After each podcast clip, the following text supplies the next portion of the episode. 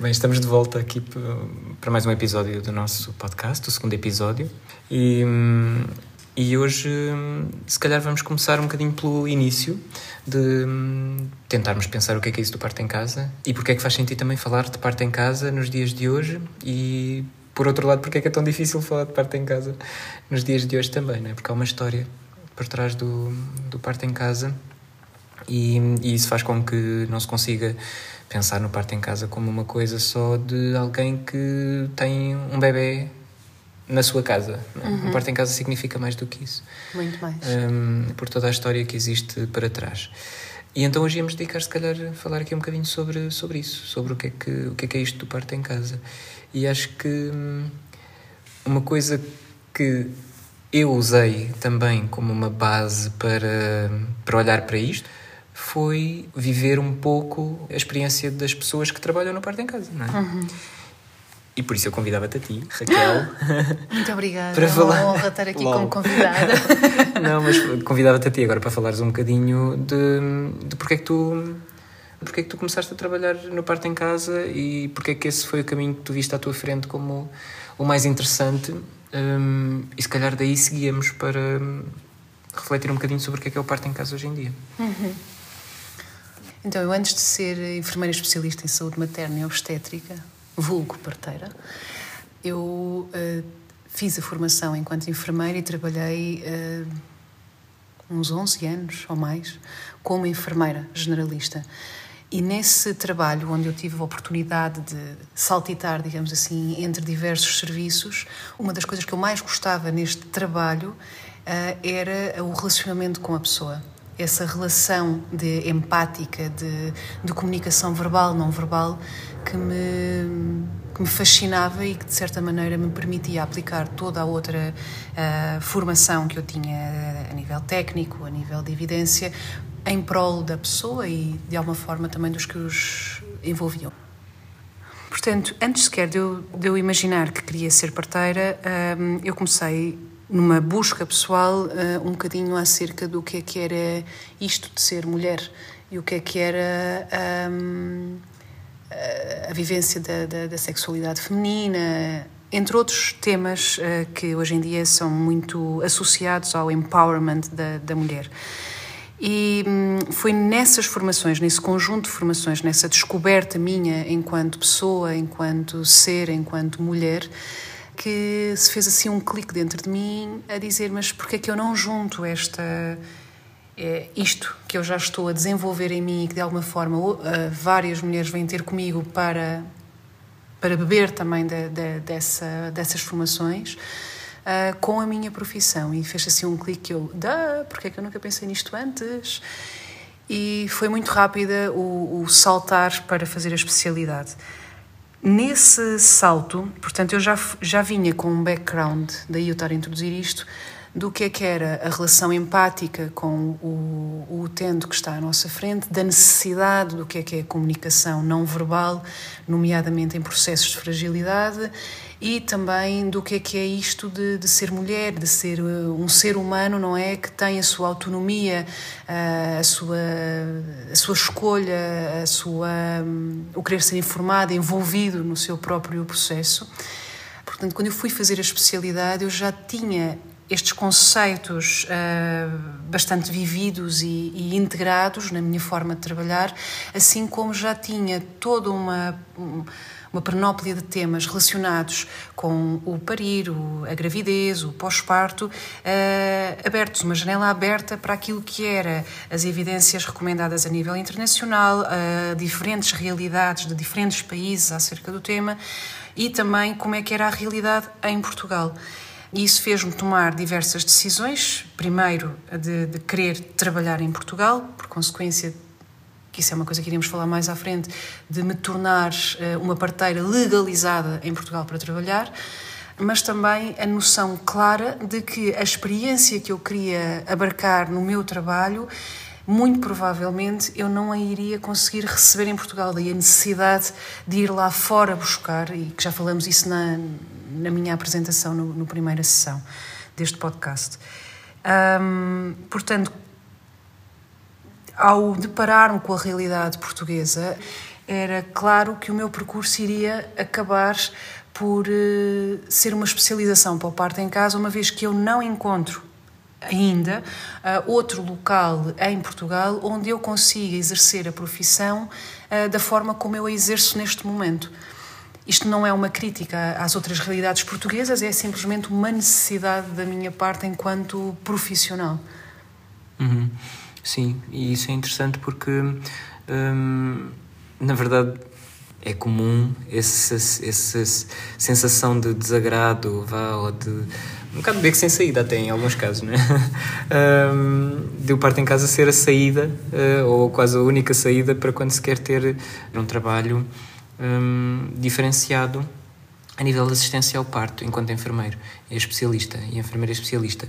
Um, é, um bocadinho até caricato que muitas vezes, muitas pessoas achem que, um, que a parte em casa é uma coisa relativamente simples, descomplicada um, e que é um retrocesso, ou seja, é um regressar a uma altura em que as, as mulheres pariam em casa e que havia uma taxa de mortalidade muito grande, etc.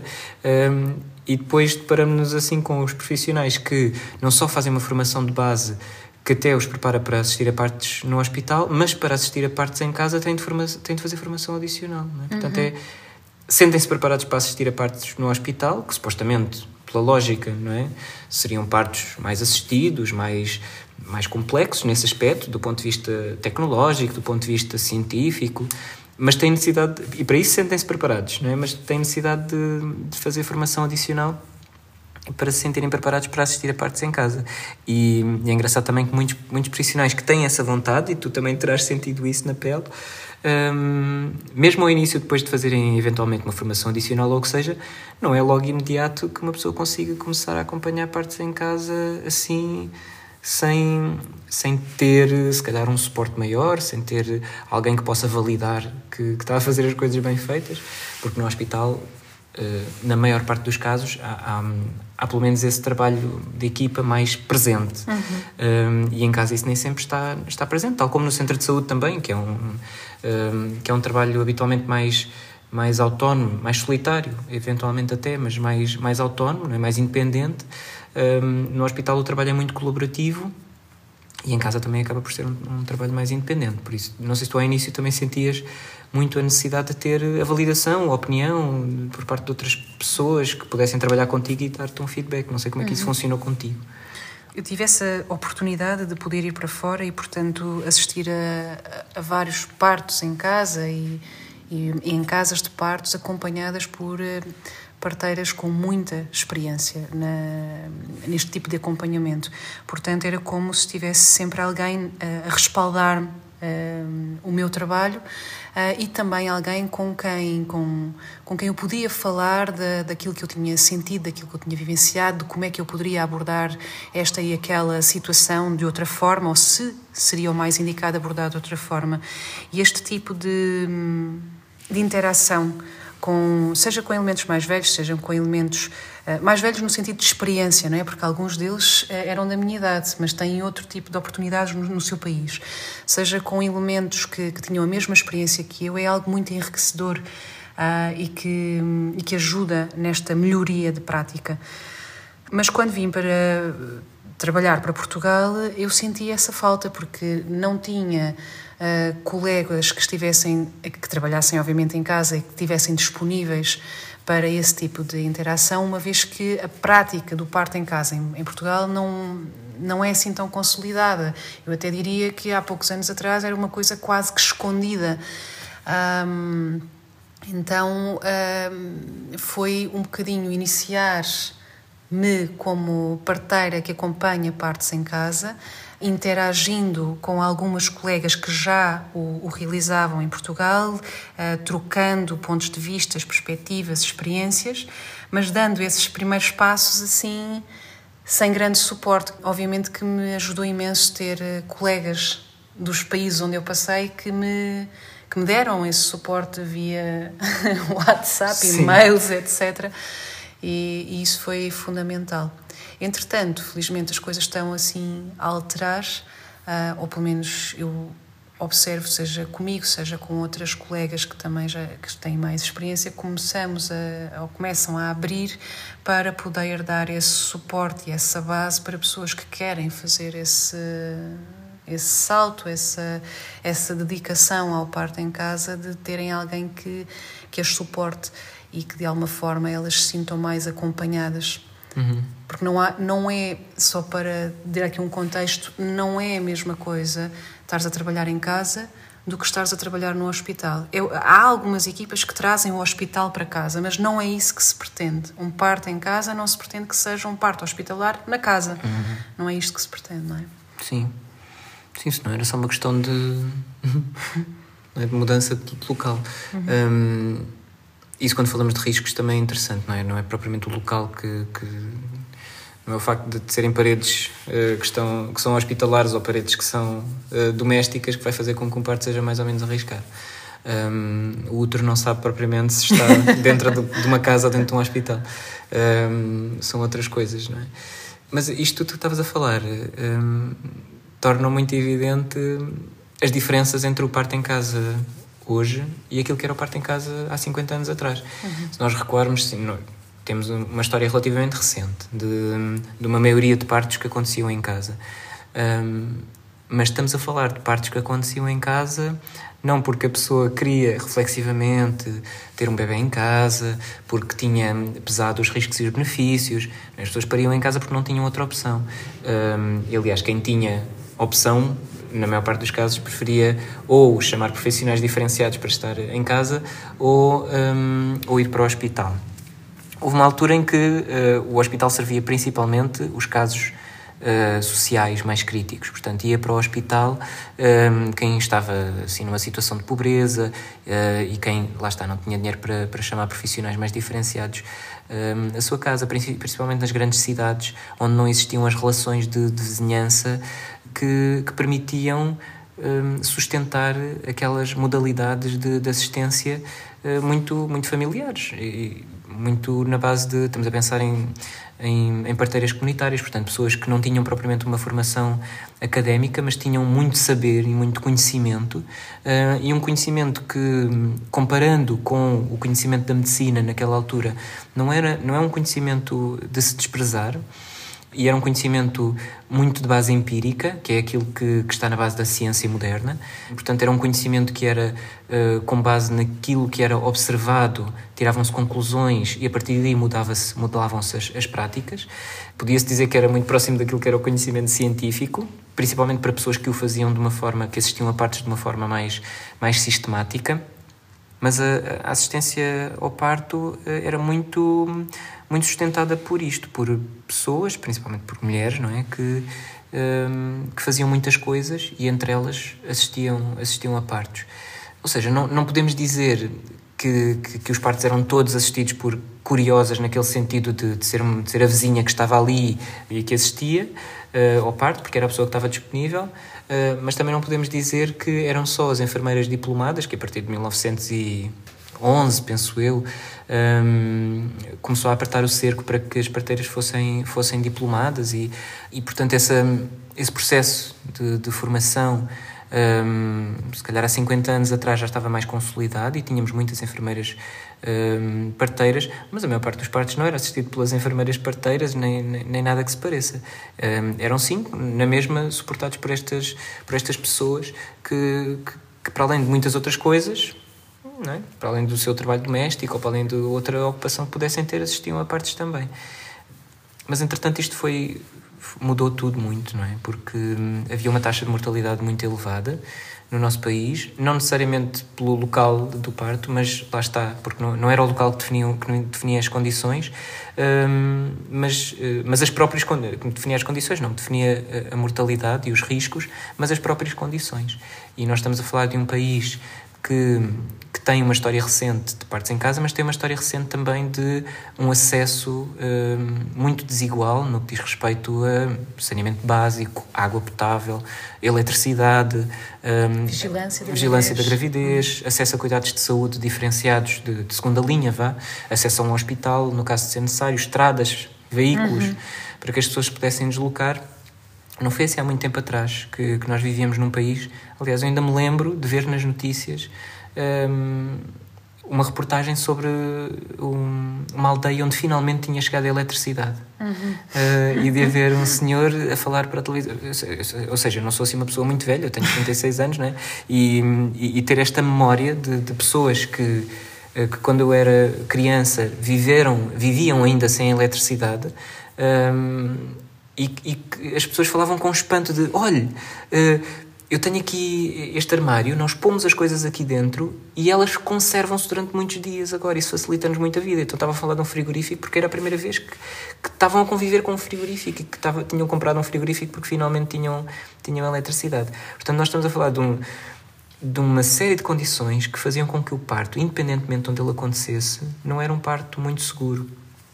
Um, e os partos depois começaram a vulgarizar-se, uh, os partos hospitalares começaram uhum. a vulgarizar-se e começaram a acontecer, um, começaram a encaminhar-se para o hospital um bocadinho um, com, esta, com esta bandeira de que vamos levar o parto para, parto para o hospital para que ele possa ser controlado, para que consigamos controlar os fatores que estão a adicionar o risco.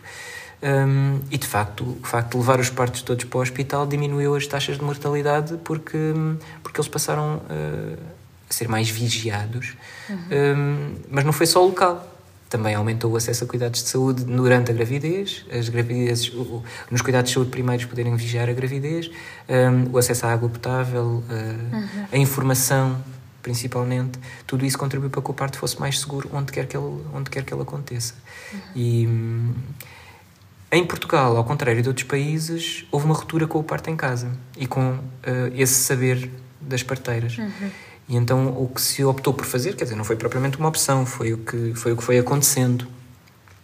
Foi que hum, a, a, a, emergência do hospital uh, aconteceu anulando as outras opções, ou, ou, melhor, definindo as outras opções como inseguras e incorretas. Uhum. E então foi-se construindo esta ideia de que o hospital é o único sítio seguro para parir, independentemente de existir ou não informação, de existir ou não uma gravidez um, vigiada. vigiada. e uma gravidez saudável, independentemente disso. E corrige-me aqui se, se eu estou errada, que esta, esta evolução que tu estás aqui a descrever também está associada a a uma figura que é, na altura, considerado um médico cirurgião, um médico obstetra, que começou a surgir também nessa altura e que, por consequência, a parteira, por assim dizer, conhecida, começou a ter formação, etc., começou a ser formada para entre aspas, servir Sim. este médico obstetra, médico obstetra cirurgião. Sim. É? Sim, porque quando, quando se entra no domínio hospitalar, eh, uma das coisas que mudou foi também o protagonismo e a autonomia de, destes profissionais.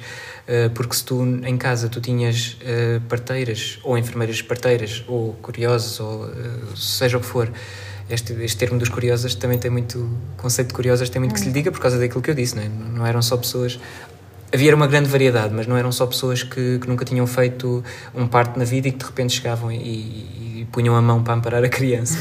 havia, havia conhecimento. Um, mas quando se passa para o meio hospitalar, essa autonomia perde-se. E existia uma estrutura hospitalar prévia, um, que era uma estrutura em que ainda hoje existe, embora formalmente isso não, não, não, seja, não seja assim, mas informalmente ainda é assim, que há uma autoridade superior nos médicos um, e na escala de hierarquia os enfermeiros vêm, vêm a seguir. Embora formalmente a gente diga que não, não, eles têm competências diferentes e, portanto, estão, uh, têm campos de atuação diferentes, mas na, na, prática há uma autoridade médica que se mantém e, e que está socialmente construída uhum. e socialmente consolidada.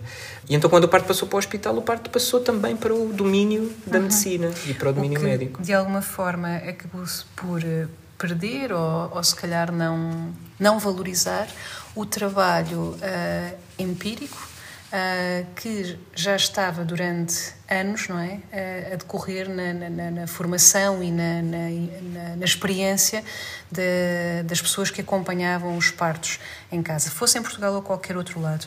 Sim. Sim. E isto a gente vai acabar por desenvolver noutra, noutra sessão do podcast, mas é interessante uh, refletir este conflito que em Portugal é notório entre o que é que é a evidência científica, que é o que é o conhecimento empírico, uhum. não é? Sendo que a evidência científica acaba por vir deste conhecimento empírico. Então, uh, há agora cada vez mais essa necessidade emergente de que estas duas forças se possam conciliar, porque vê-se que tanto uma como outra, por si só sozinhas, acaba por dar um acompanhamento às famílias que é hum, incompleto, digamos assim. Sim, e é interessante porque nós, eh, cá em, cá em Portugal, não temos muita informação sobre isso, mas há um estudo interessante internacional que hum, comparando uh, as taxas de mortalidade uh, antes da hospitalização do nascimento e depois da hospitalização do nascimento, os primeiros tempos da hospitalização de, do parto um, foi, foi uma tragédia e, e a mortalidade aumentou um, de uma forma significativa em alguns contextos. Porque lá está, as condições não eram melhores no hospital.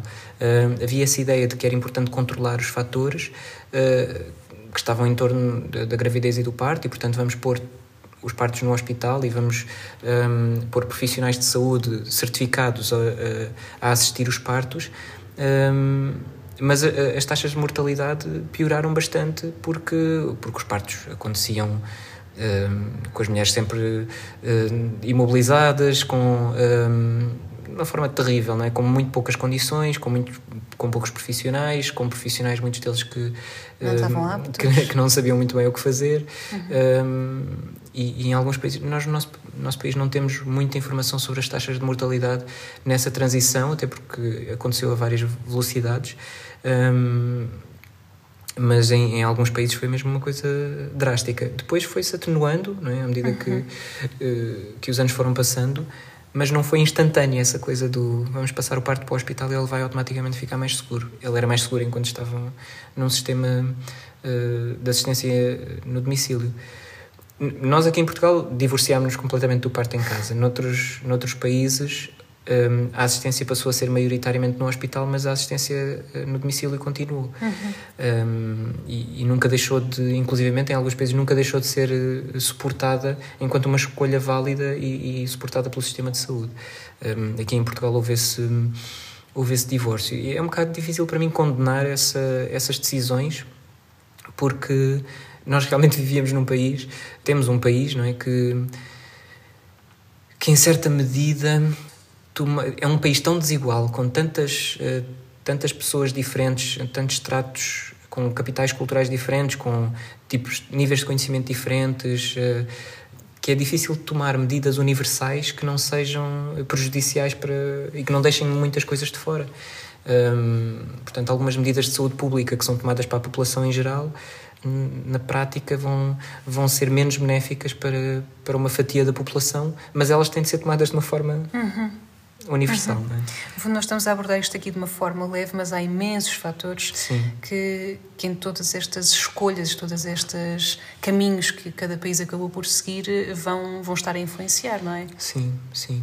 E no nosso caso, eh, não sei se foi uma má opção, não é? Ter, terem decidido Uh, pronto, lá está, não sei se foi uma decisão assim, ah, vamos decidir fazer isto, mas, mas ter, ter acabado por acontecer isto, de que se transformou o hospital uh, como o único local seguro para parir, no sentido de tentar, nos sítios onde não havia hospitais, tentar criar hospitais e maternidades que pudessem servir essas pessoas, um, ehm, criar vias de acesso para que as pessoas pudessem todas parir no hospital. Não sei se isso foi necessariamente mau. Um, ehm, acho que a única coisa que foi bastante má e que merece a nossa reflexão foi esta construção de um discurso que o parto em casa é inerentemente uhum. perigoso uhum. e de que o único local seguro e por isso o único local certo para parir é, é o hospital. Uhum. Pronto, acho que. Acho isso. que hoje ficamos por aqui. Já temos pano para mangas, sim. Sim voltamos a fazer o convite para que, para que comuniquem connosco também, para que nos digam, digam o, que é que, o que é que acharam, para que digam se hum, gostavam de aprofundar algum, algum tema e algum assunto que tínhamos falado aqui hoje, por exemplo, que não tinha ficado tão claro. E, hum, e pronto, e partilhem, e gostem, e façam essas coisas. Partilhem com amigos, etc. Beijinhos. Até à próxima. Até à próxima.